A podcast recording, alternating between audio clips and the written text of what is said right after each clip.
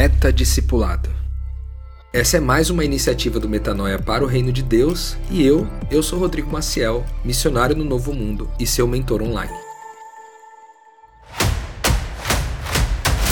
Fala aí galera, graça e paz, esse é o décimo Meta-discipulado, a gente está junto há exatas 10 semanas e esse episódio saiu um pouquinho mais tarde nesse sábado, porque eu estava tentando encontrar uma oportunidade aqui perto de mim para tentar gravar isso sem interferência do som externo. Afinal de contas, eu estou aqui no centro do centro do centro de São Paulo e aqui o bicho pega.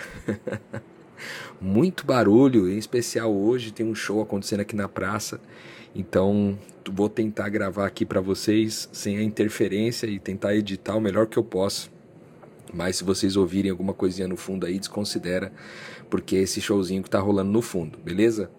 Se você está acompanhando esse quadro do Metanoia desde o começo, você sabe que a gente falou sobre o fato de que o discípulo ele é uma profissão de aprender a ser Jesus e essa profissão de aprender a ser passa por aprender a teoria e a prática do que o discipulado significa. Então, hoje a gente vai falar um pouquinho mais sobre a terceira face da mensagem que os discípulos de Jesus aprendem com ele, né? Lógico que essa mensagem é muito ampla, mas eu resumi em três tópicos, né? O primeiro foi sobre a graça de Deus, o segundo sobre a identidade, e hoje a minha ideia é falar com vocês um pouquinho sobre o reino de Deus, que seria a terceira e última face dessa mensagem que Jesus veio trazer para a humanidade, né, mas em especial para os discípulos aí que seriam treinados para depois multiplicar essa mesma mensagem.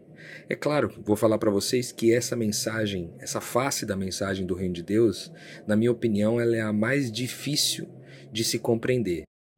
Por quê? Porque Jesus explicou muito sobre o reino de Deus, mas ele explicou tudo de forma muito metafórica. Então, porque existem muitas metáforas sobre isso, a gente acaba muitas vezes não conseguindo compreender direitinho é, o que isso significa. Né? Eu acho que talvez a prática do dia a dia do reino nos ensine mais do que de fato a teoria que está disponível para nós nas escrituras. Né? Quando a gente vai praticar ali o evangelho, a pregação do evangelho, a manifestação do evangelho, a gente vai lidando com situações e a gente vai percebendo como que esse reino de fato se manifesta. Então aquilo que Jesus explicou metaforicamente, aquilo que Jesus explicou através de parábolas, aquilo que Jesus explicou através é, de frases de efeito, muitas vezes, é, só vai ser compreendido depois. Tanto é verdade sobre isso que os próprios discípulos tinham alguma dificuldade para entender.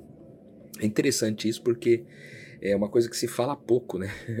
Mas Jesus certa vez disse que ele falava as coisas em parábolas para as pessoas de fato não entenderem mesmo.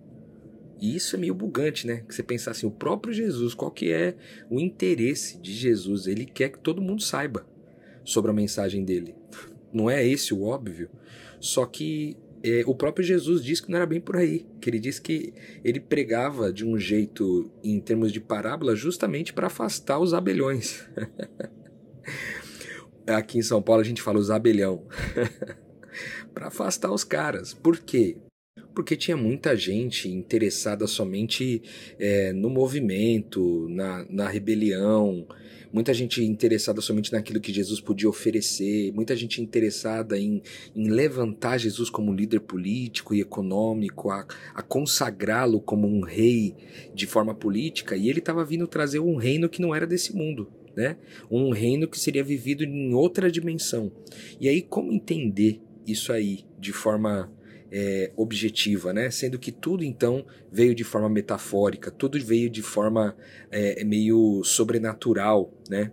Porque aqui o reino de Deus ele vai ter várias coisas, né? Ele vai, ele vai falar sobre o reino de Deus em muitas frentes. É lógico que a gente tem outros episódios aqui no Metanoia falando mais profundamente sobre o reino.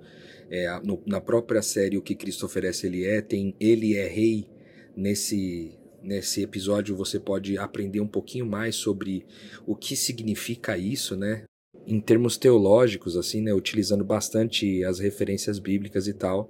Porque hoje a minha ideia, como tem sido sempre assim, é a gente falar de forma mais leve, né? Com alguma liberalidade, para a gente soltar um pouco o verbo aqui e não ficar tão engessado no texto. Bom, basicamente, então esse reino é o quê? O que, que é esse reino de Deus?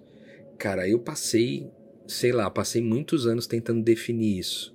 Vocês sabem o quanto que eu gosto de ser sistemático, né? De sistematizar as coisas, sistematizar o entendimento, até para eu poder ensinar, né? Porque na minha cabeça eu preciso estar com tudo muito bem sistematizado para eu poder ensinar as pessoas. Eu sempre fiz isso. Eu acho que isso tem um pouco a ver comigo, com a minha forma de ensino, né?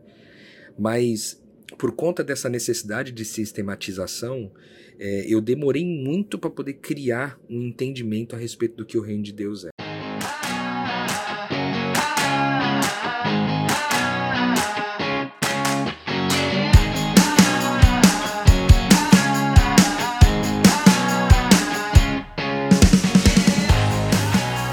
E para mim hoje ele é, ele pode ser definido por uma metáfora é, não diferente do que Jesus fez, né? definido por metáforas, mas ele, é, ele pode ser definido por uma metáfora como se você colocasse novos óculos, ou novas lentes, ou novos olhos, ou fizesse cair as escamas dos seus olhos e você passasse a ver 100% do mundo de forma diferente do que você via antes de conhecer Jesus. Né?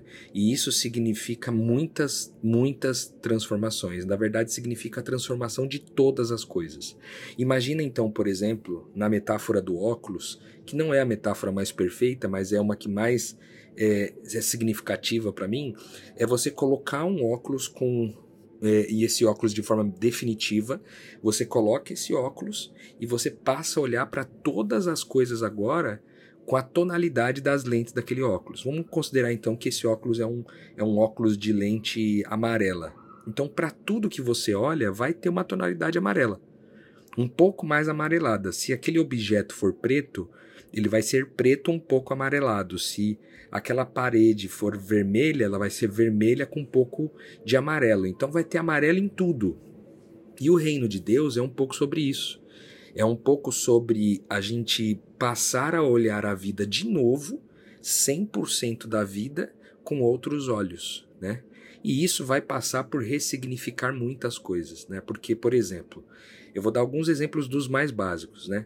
A gente tem no mundo existe a economia, existe a sexualidade, existe a natureza, existe o outro, existe eu, existe igreja, existe empresas, existe nós, existem objetos, existem eletrônicos, existem coisas no mundo espiritual, coisas visíveis e coisas invisíveis, existem é, dinâmicas do mundo, existem leis da natureza, né? tudo que há no mundo visto com olhos agora diferentes, porque você está usando os óculos do Reino de Deus, esses óculos definitivos, que quando são colocados em você, te dá o poder de enxergar o mundo como Jesus enxerga.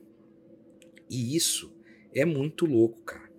Você vê que só pelo simples fato de tentar explicar para você aqui, já deu uma certa travada na compreensão, né? Porque é isso.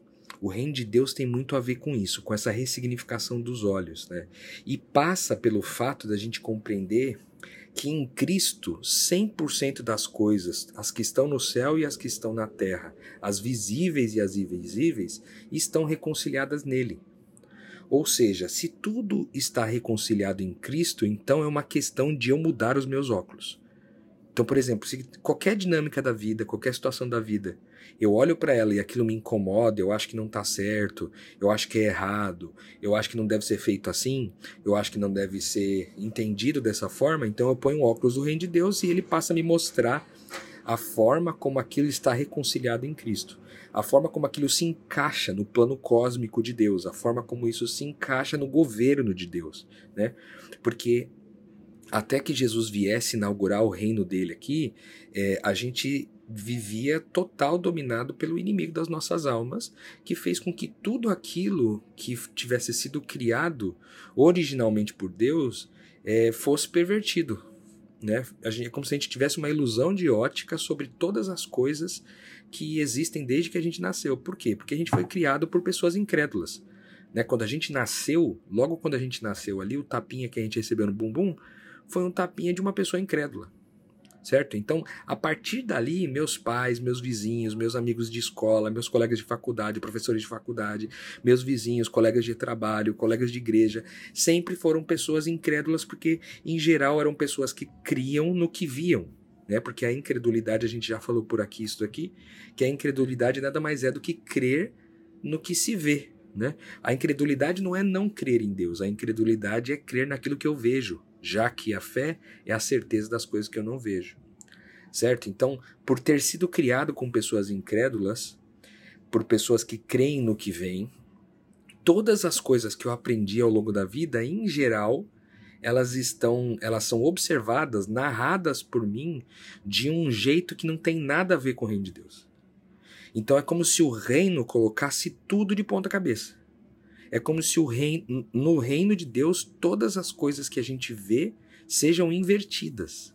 E aqui, cara, tem um, sabe, tem um, uma chave, um drops muito massa a respeito do reino de Deus para a gente pegar. Basicamente é o seguinte: se eu entendo uma coisa de um determinado jeito, eu sempre entendi aquela coisa daquele jeito ao longo da minha vida inteira, muito provavelmente eu vou ter que repensar aquilo para entender como que ela se encaixa no reino de Deus certo? Ou seja, é, são raríssimas as coisas, raríssimas as dinâmicas, raríssimo qualquer coisa que existe nesse mundo que eu não vá mudar o meu entendimento a respeito daquilo.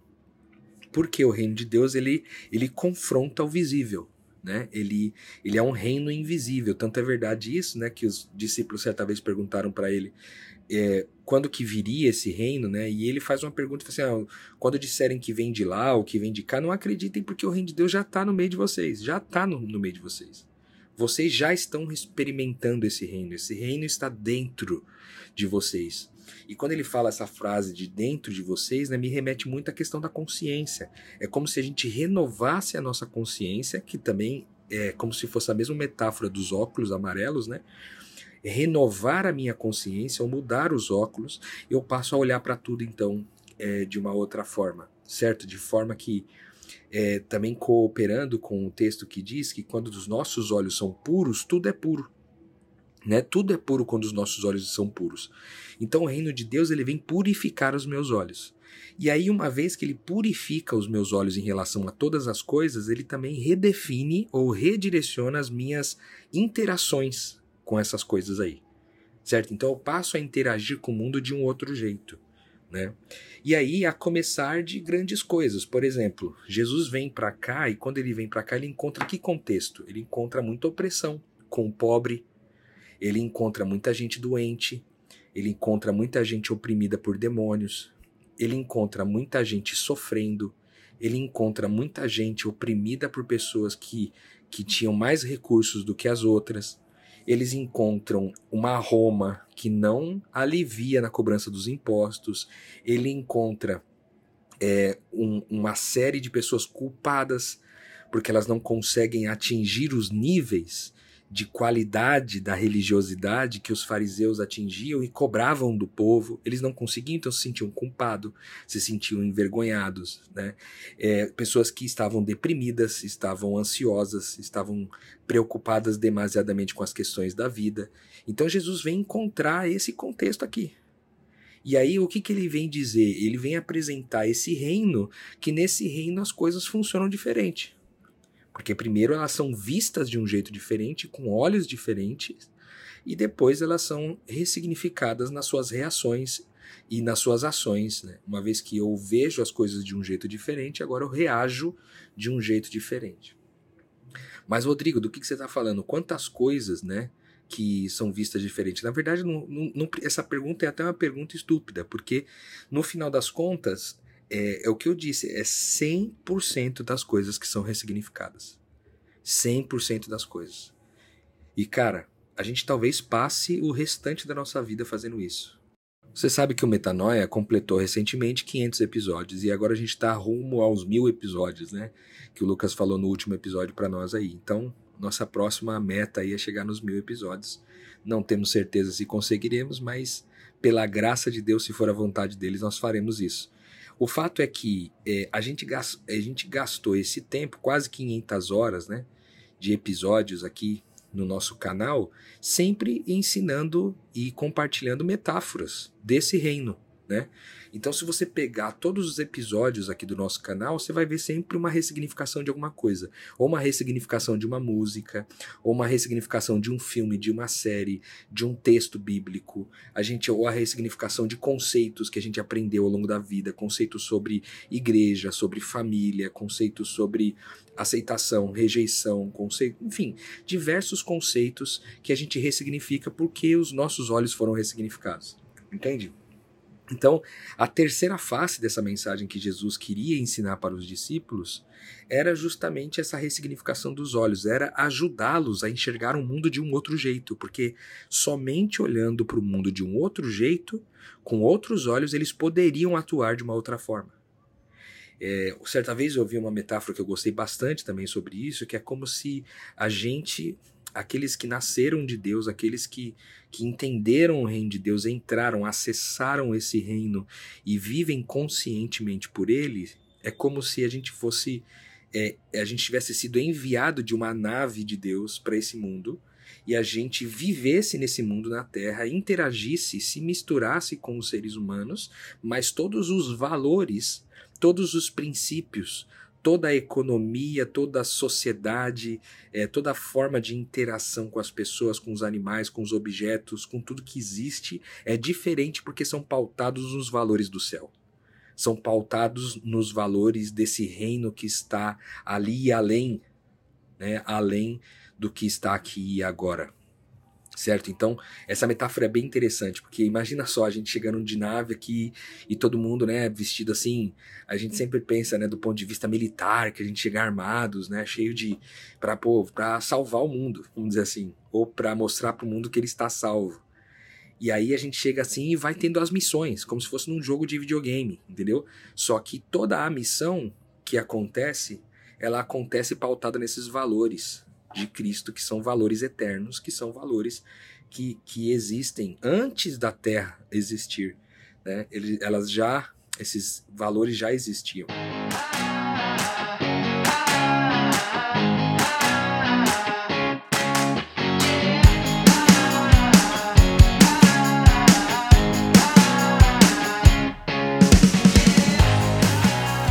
Hoje, aqui nesse tempo que a gente tem juntos, eu vou tentar abrir um pouco é, de algumas frentes dessas ressignificações, né?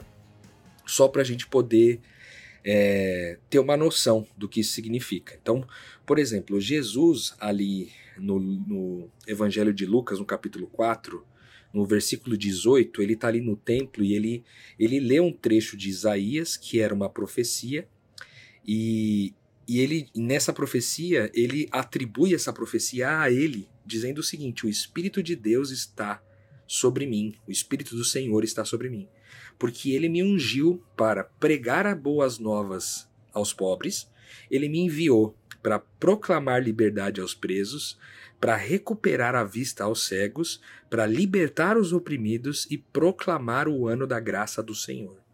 Cara, muito interessante esse texto aqui, porque ele, ele quase que ele quase que abre uma frente extremamente importante do reino de Deus é, de ressignificações, né?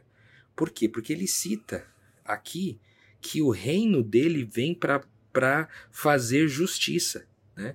E a justiça é uma palavra que caminha muito forte ali dentro desse reino, dentro dessa mentalidade. Né?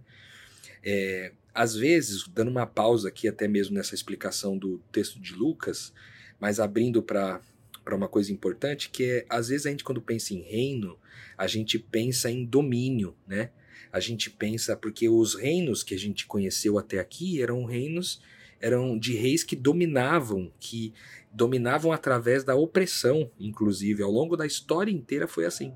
Então sempre quando eu penso na palavra reino, eu bugo, porque os reinos sempre foram opressivos para poder se manter no lugar de reino é, no lugar de soberano, eles sempre precisaram ser opressivos. Só que no reino de Deus, é uma das coisas que foi ressignificada, que o reino, no reino de Deus, é ressignificado, entende? De forma que ele não é um reino que, que se sustenta pela opressão, mas é um reino que se sustenta exatamente pelo amor ao outro. E é tão verdade isso aí, que quando Jesus fala aqui no, no Lucas 4, de 18 em diante, que eu acabei de ler, ele vai citando sempre coisas a respeito do outro, não a respeito de si próprio. Né? Então ele fala: nesse reino tem boa notícia para quem é pobre. No, nesse reino tem liberdade para quem está preso. Nesse reino tem recuperação da vista para quem está cego. Nesse reino tem libertação para quem está oprimido.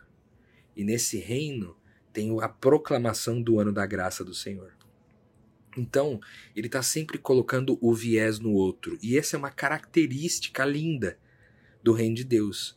Que no reino de Deus é tudo sobre nós, é tudo sobre coletivo, é tudo sobre amar mais e melhor, é tudo sobre abrir mão do meu ego para que o outro seja privilegiado, no sentido de que a gente acessa uma outra forma de economia, uma outra forma de sociedade totalmente baseada na bondade e na generosidade. Né? E aqui Jesus vem então dizendo: olha, os reinos, é como se ele dissesse, os reinos, é, eles, eles geram os pobres, é, eles sobrevivem, inclusive, de ter esse gradiente, esse gradiente entre ricos e pobres, é, e oprimir esses pobres.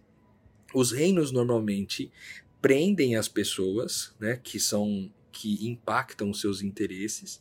Os reinos em geral cegam as pessoas porque as cadeias de comando não são compartilhadas, não há transparência desses reinos, né? É, ele oprime pessoas em diversos níveis, né? E ele culpa as pessoas, fazem as pessoas se sentirem envergonhadas e culpadas. E aí ele vem desconstruindo tudo. Né? Dizendo que ele vem então para poder dar boa notícia para o pobre, ele vem então para poder dar liberdade para quem está preso, recuperação da vista para quem está cego, libertar os oprimidos e assim por diante. E aí, é, aqui já, já começa uma grande ressignificação, porque é, a partir daqui muita coisa nova se ressignifica. É, a gente vai entender que Jesus, então, por exemplo, não faz acepção de pessoas. Ele não, ele não distingue entre homem e mulher. Ele não distingue entre raças.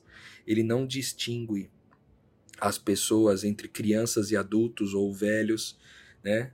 Ou idosos. Eles não, é, ele não distingue as nacionalidades. Ele não distingue por religião.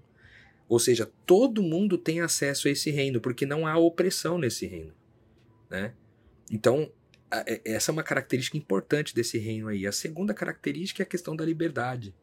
Né? O quanto a liberdade ela é importante para tudo. O quanto se fazer o que se quer é importante no reino de Deus. Né? As pessoas serem livres para escolher o que querem fazer. Serem livres para escolher se elas querem de fato adorar a Deus ou não. Elas não serem obrigadas a isso.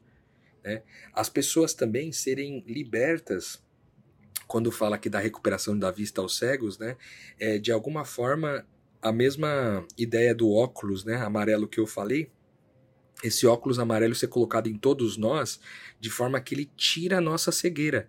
Que, embora nós fôssemos pessoas que estavam acreditando estar com os olhos abertos, a gente ainda acreditava na ilusão de ótica que o inimigo das nossas almas criou para 100% das coisas, certo? Então, esses óculos dão uma nova vista e, portanto, ele recupera a vista de quem estava cego. Né? Essa é uma forma de ver essa frase. Mas também poderia falar das doenças, porque, no fundo, as doenças também são outras formas de dizer a mesma coisa. Né? Porque é quando a gente está doente por alguma razão espiritualmente é, existem existem causas raízes no mundo espiritual para as nossas doenças no campo material no campo físico no campo humano. E a gente então sempre vai comparar isso. Então o reino de Deus vem para fazer essa ressignificação chacoalhar todas essas coisas. Além disso, como eu falei no começo, ele é um reino de reconciliação, é um reino onde todas as coisas têm uma posição verdadeira, bondosa e bela nesse reino. Então, os animais têm lugar ali, as pessoas têm lugar ali, as religiões, as empresas, tudo tem lugar no reino de Deus, mas um lugar que revela, que manifesta a glória de Deus, que nada mais é do que a vontade dele, a bondade, a beleza, a verdade. Né? Todas essas coisas de forma intensa são conhecidas através dessa reconciliação. Então, eu sempre divido aqui, quando a gente fala de reconciliação, eu sempre divido a reconciliação em basicamente quatro níveis, né? Que a gente poderia só dizer que é a reconciliação com Deus, afinal de contas, tudo está reconciliado em Cristo. Mas, para facilitar a compreensão, pedagogicamente, vamos compreender que quando ele está falando da reconciliação de tudo, inclusive o que eu vou dizer aqui, tudo está registrado nas escrituras, é, não vou ficar endereçando como a gente combinou, mas está tá endereçado, se você quiser procurar, você pode procurar. Então, basicamente é, é, os níveis de reconciliação é eu conseguir me reconciliar com Deus, ou seja, eu ficar, eu fazer as pazes com Deus, né? Nesse reino, o ser humano está em paz com Deus. Nesse reino, o ser humano está em paz consigo mesmo. Nesse reino, o ser humano está em paz com as outras pessoas. E nesse reino, o ser humano está em paz com 100% das coisas que existem entre o céu e a terra, as coisas visíveis e as coisas invisíveis. Meu Deus, isso é muito louco, cara. Né? Então, esse reino vem manifestar essa reconciliação. Então, quando eu vivo o reino de Deus, quando eu manifesto o reino de Deus, eu crio um bug, um bug na cabeça das pessoas, porque elas estão acostumadas a verem as coisas de um determinado jeito, e quando eu venho viver o reino, eu venho mostrar para elas que aquelas mesmas coisas que elas viveram sempre, existe uma versão bondosa e amorosa para elas, e que essas pessoas ainda não conhecem. E isso muitas vezes não está somente no meu discurso, às vezes nem discurso tem para isso, mas apenas as pessoas olhando para minha vida, elas já vão entender o que isso significa. Então, de fato, é, se a gente pegar Lucas 4, 18 em diante, né, até o, o 19, se eu não me engano, e a gente pegar essa questão da reconciliação, a gente já abre significativamente para 100%, tipo assim, do que, que o reino de Deus significa né? Mas a gente precisaria abrir tentáculos aí de cada uma dessas coisas para a gente explorar um pouco mais. Durante o nosso curso aqui, a gente vai beliscar de novo assuntos da graça, da identidade e do reino de Deus. Né? Nós vamos revisitar essas coisas aqui, então vai, vai, a gente vai explorar mais ainda disso. Não como um episódio todo dedicado, como foi o caso de hoje, das últimas duas semanas, mas com, com pincelações, assim, né? Pinceladas, né? Nem sei pincelações, acho que não existe. Pinceladas é, disso daí. É, e a gente vai ver a questão da sinalização desse reino, né?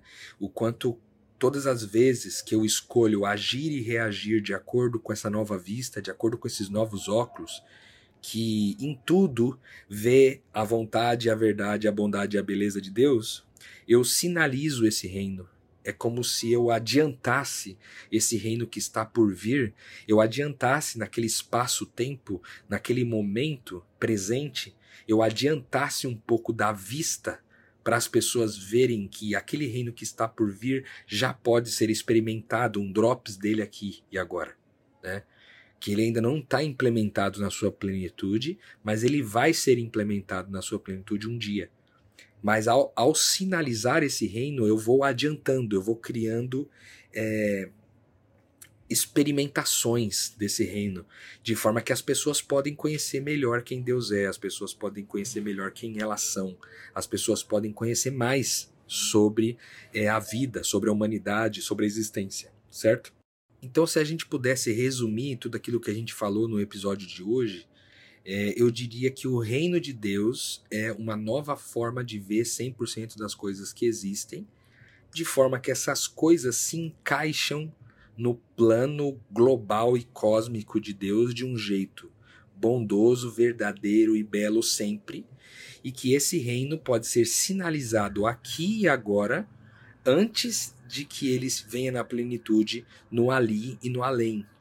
Esse reino sempre priorizará o nós ao invés do eu e sempre apontará para uma reconciliação, para um reposicionamento daquelas mesmas coisas dentro do plano cósmico de Deus. Não sei se fiquei extremamente complexo. eu espero que não tenha sido, né? Porque afinal de contas eu estou gravando aqui, soltei para gravar o microfone e não parei, certo? Eu espero que você tenha compreendido um pouco dessa mensagem. É, a gente fala muito sobre isso aqui no Metanoia. Então, cara, se você pegar qualquer episódio nosso aqui, você vai ver o reino de Deus sinalizado de alguma forma, né? Se você essas três faces da mensagem que a gente falou nesses últimos três episódios, a graça, a identidade e o reino, eles sempre vão estar presentes nos nossos episódios aqui, sempre vão estar presentes. Então eu quero é, te convidar, né, a sempre ir. Eu não sei se você está aqui com a gente desde o começo, se você acompanha todos os nossos episódios, se você de alguma forma é, se aprofunda mais em tudo aquilo que a gente vem fazendo por aqui. Caso não, eu quero te convidar a fazer isso. Abre lá de forma aleatória, escolhe um, ou pega uma série e faz ela inteira, que você sempre vai ver essas três faces da mensagem de alguma forma. Eu espero que esse episódio tenha abençoado você mais uma vez com conhecimento a respeito é, de discipulado, a respeito do que é a vida de um discípulo. E espero você de novo aqui na semana que vem para a gente aprofundar ainda mais a compreensão desse entendimento no Reino de Deus.